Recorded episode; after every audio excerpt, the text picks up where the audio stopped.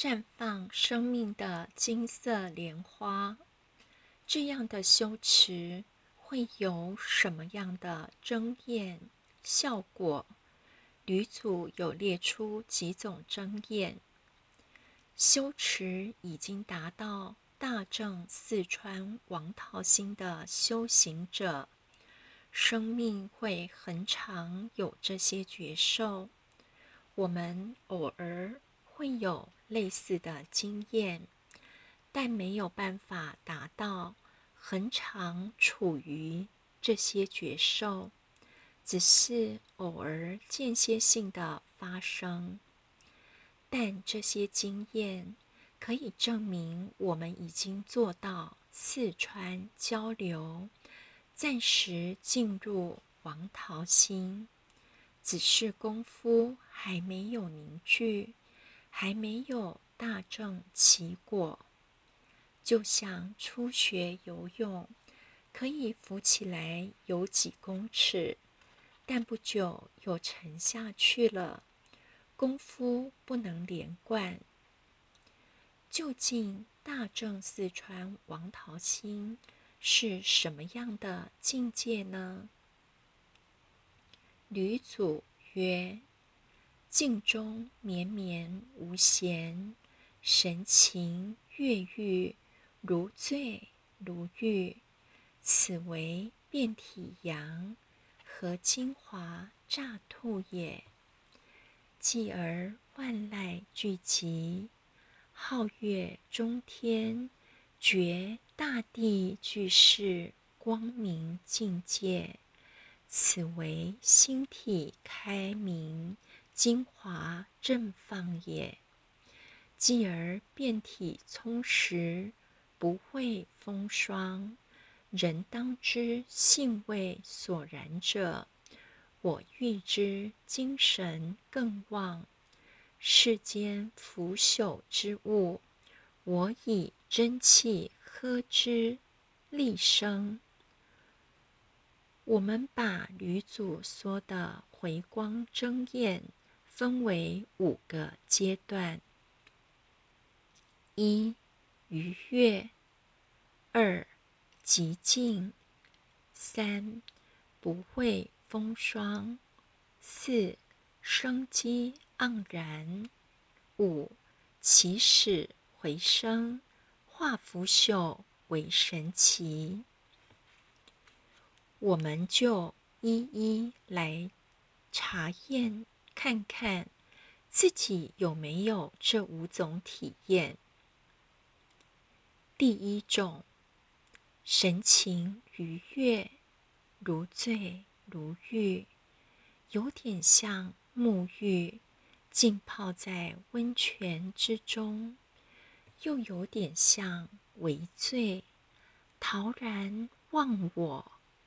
吕祖说，这是全身遍体充满阳和之气的关系，是我们生命的精华、金色光芒。初显露的阶段，这种体验，只要是有做过三宝修持的道亲，都或多或少有过这种感受，感觉身心舒畅，如漂浮于太空，自己身体消失，等等。类似的感受，经常有道亲在三宝修持后，告诉后学很多修持后身心的觉受，尤其失眠睡不着的道亲，用三宝，不论是手旋、默念真经，都有身心迅速。放松，可以入眠，即使睡的时间不长，醒来也能身心舒畅。这种体悟，只要在三宝上下过功夫，很容易有类似的觉受。这就算是已经初步正果了。第二种，心完全极静下来，看到大地一片光明，眼前的景物忽然变得美丽非常。女主说：“这是精华。”生命的纯阳之气，金光正绽放，像花盛开一样。常有道亲手悬或默念真经，念道专注，突然发现眼前的景物怎么变得那么美？但。并不是到了什么风景优美的地方，而只是自己平时每天看的相同景物，却变得完全不同。这就是回光以后正果的争验，可以化浊土为净土，因为。心静则土静。当我们的心安静、清净，无论身在何处，都是一片净土。如点到词所说：“西天虽远，请客到；魂寒长生不老天。”后学是为了证实。这究竟是后学自己的认为，还是通则？去外祖县讲课时，会问课间的道亲有没有过这种觉受，好多人都同时点头，只是他们并不知道为什么会有这种觉受，还有只是。点的出现，而不是恒常处于这种觉受当中。第三种，变体充实，不会风霜。后学有很多次寒流来时，刚好衣服穿的少，只有靠回光返照来。御寒，回光到一个程度以后，身上充满着阳和之气，一点都不觉得寒冷、抖擞。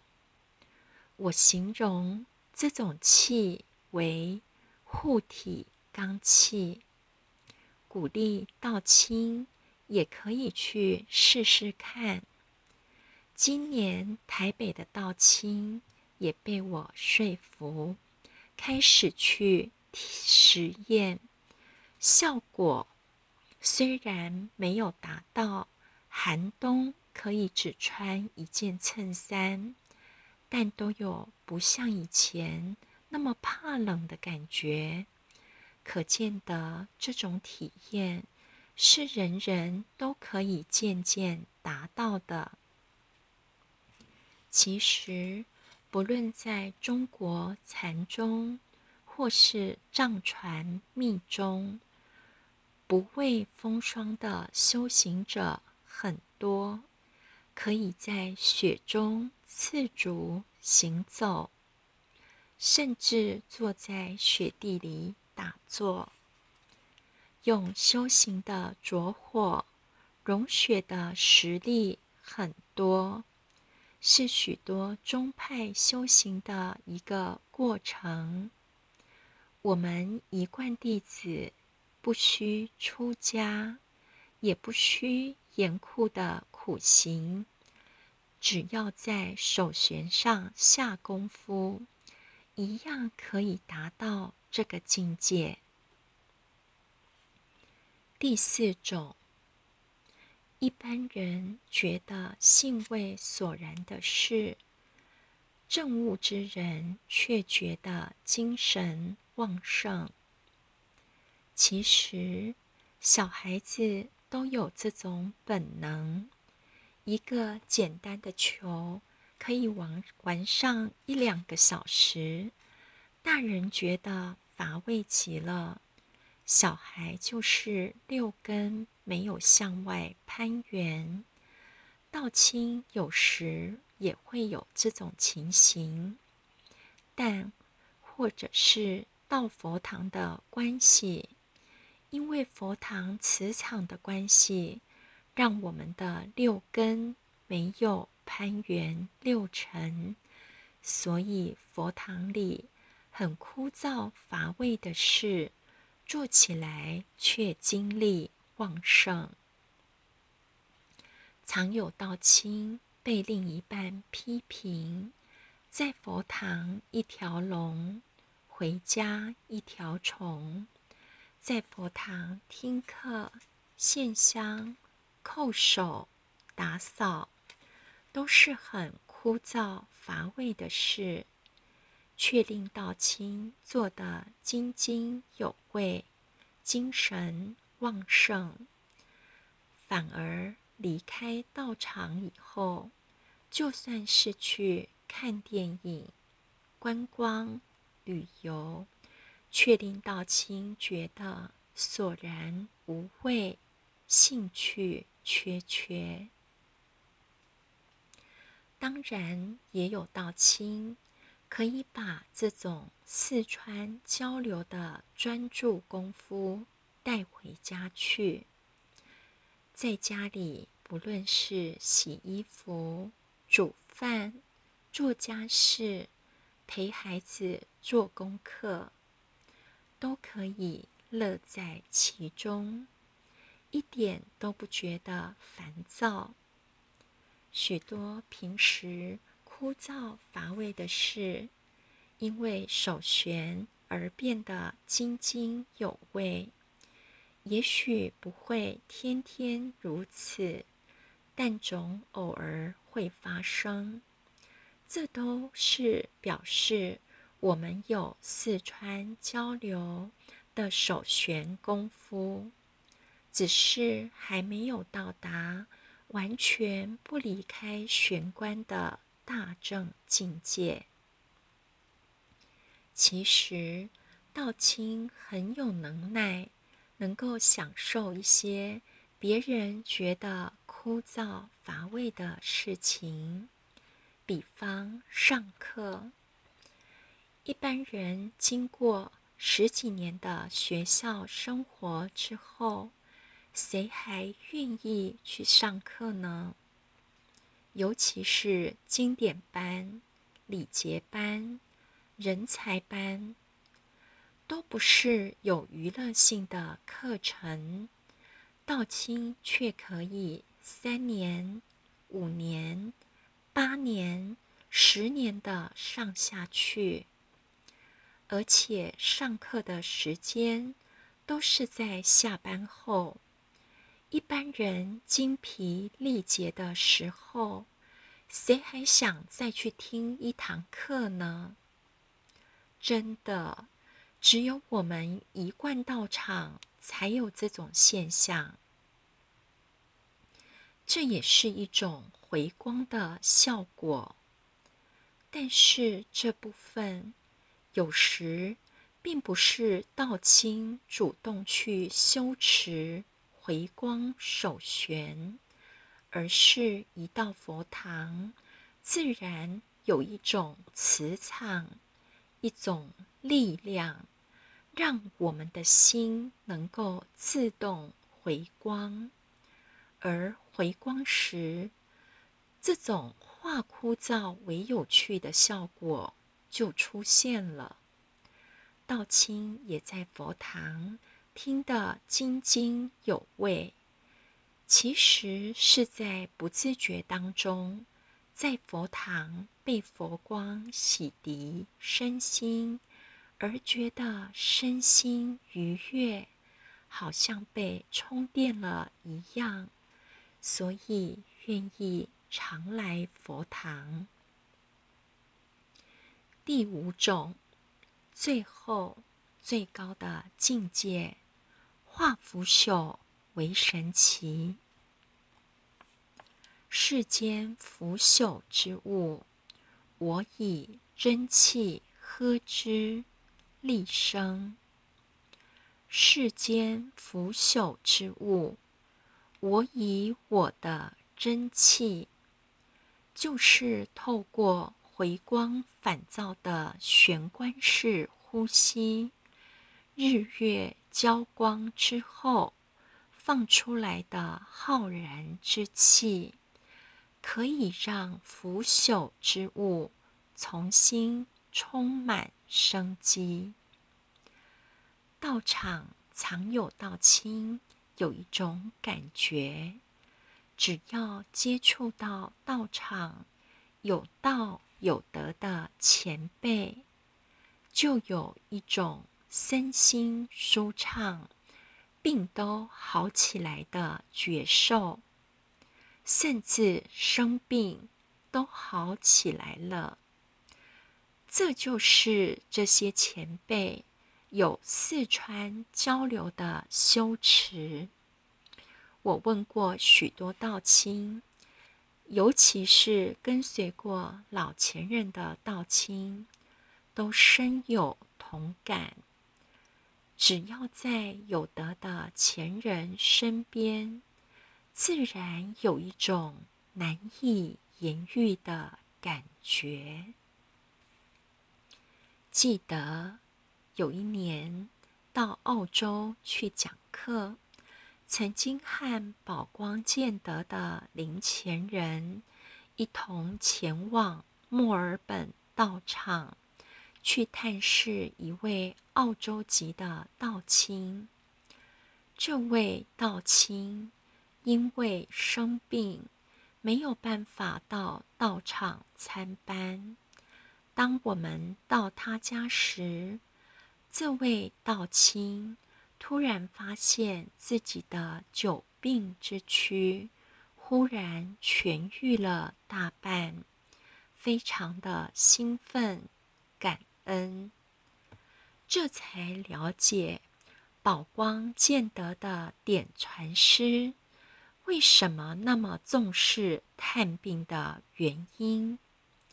只要道亲生病住院，点传师一定百忙之中拨空去探望。但这也不是说一定要修几十年以后才会有这样的境界。也有初学的道亲。透过玄关式的呼吸，还可以帮别人治病，可以让别人的病情减轻，甚至痊愈。天本一位坛主经营便利超商，没有时间到道场来参班，但是。有参加过三宝修持体验，平时就常做玄关式的呼吸，吸气时观想气从玄关进入，吐气时观想气从玄关呼出，一呼一吸，了了分明。这是一种。从鼻根返源的功夫，渐渐自己身体的许多毛病都能不药而愈。因为他太太身体也不好，他就想出了一个方法，一边做玄关式呼吸，一边把双手。放在他太太的背上，他太太也不药而愈了。后来又推广到他的员工，一样是用玄关式的呼吸为员工治病，都非常有效。最近他要成立新的佛堂。把这些被他治好的员工都渡来求道，员工也都非常愿意来求道，来学三宝气功。结论：只要首旋到达四川交流，真正眼、耳、鼻、舌离欲反缘，就会产生大正。王桃心的效果。所谓世间腐朽之物，我以真气呵之，立生。最现实的就是生病，生病就是身体腐朽败坏，真气灌入后，就会开始复生。复原，诸根互用，更深的功夫，《楞严经》有讲到，诸根互用，就是六根不向外追逐六尘时，会返本还原，六根会互为所用，从六根互用。这里进入菩萨金刚前会，像金刚一样锐不可挡，所向披靡，纯阳的智慧，从这里一路向上成佛，永不退转。诸根互用。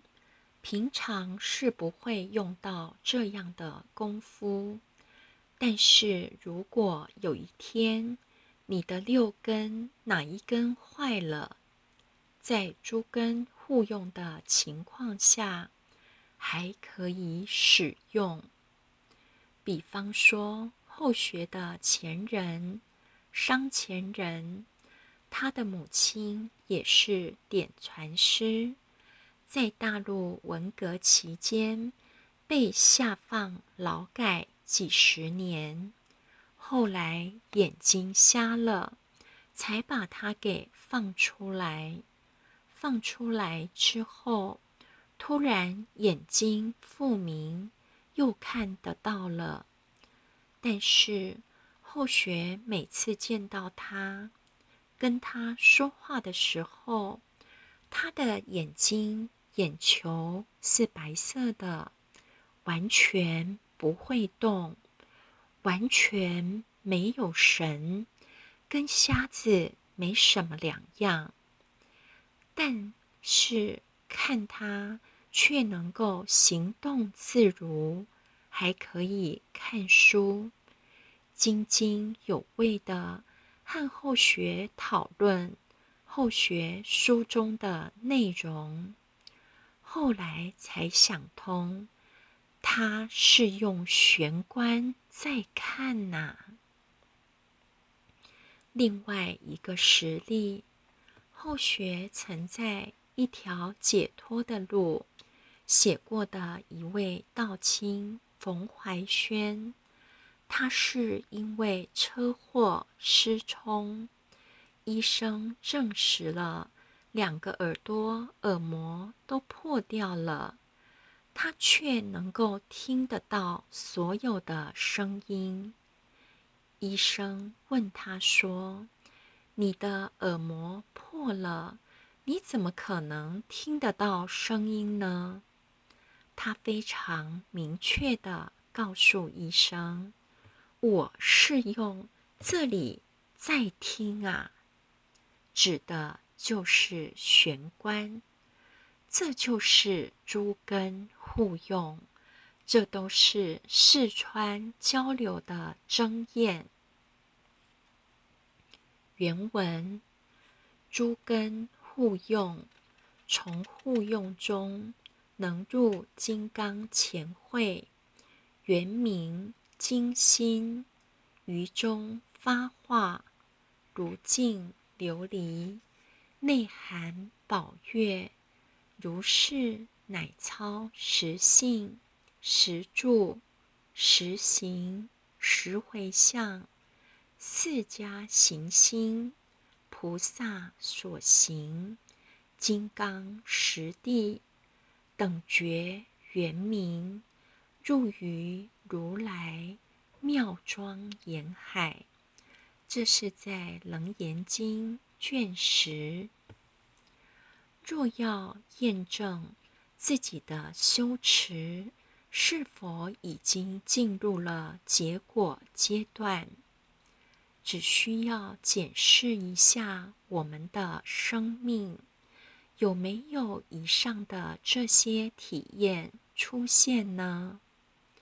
如果是恒常的出现，就表示生命已经到达。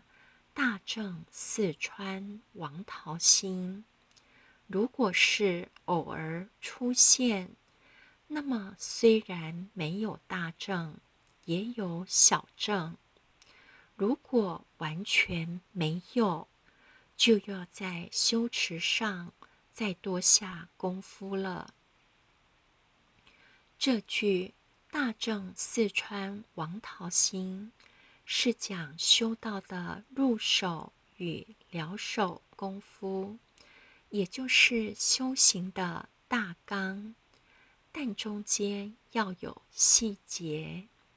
以下就是要讲细节，大纲固然重要，细节一样不容忽视。就像我们学开车一样。不能只知道如何发动车子，和知道最后一定可以上路的结果，而忽略掉了中间的过程。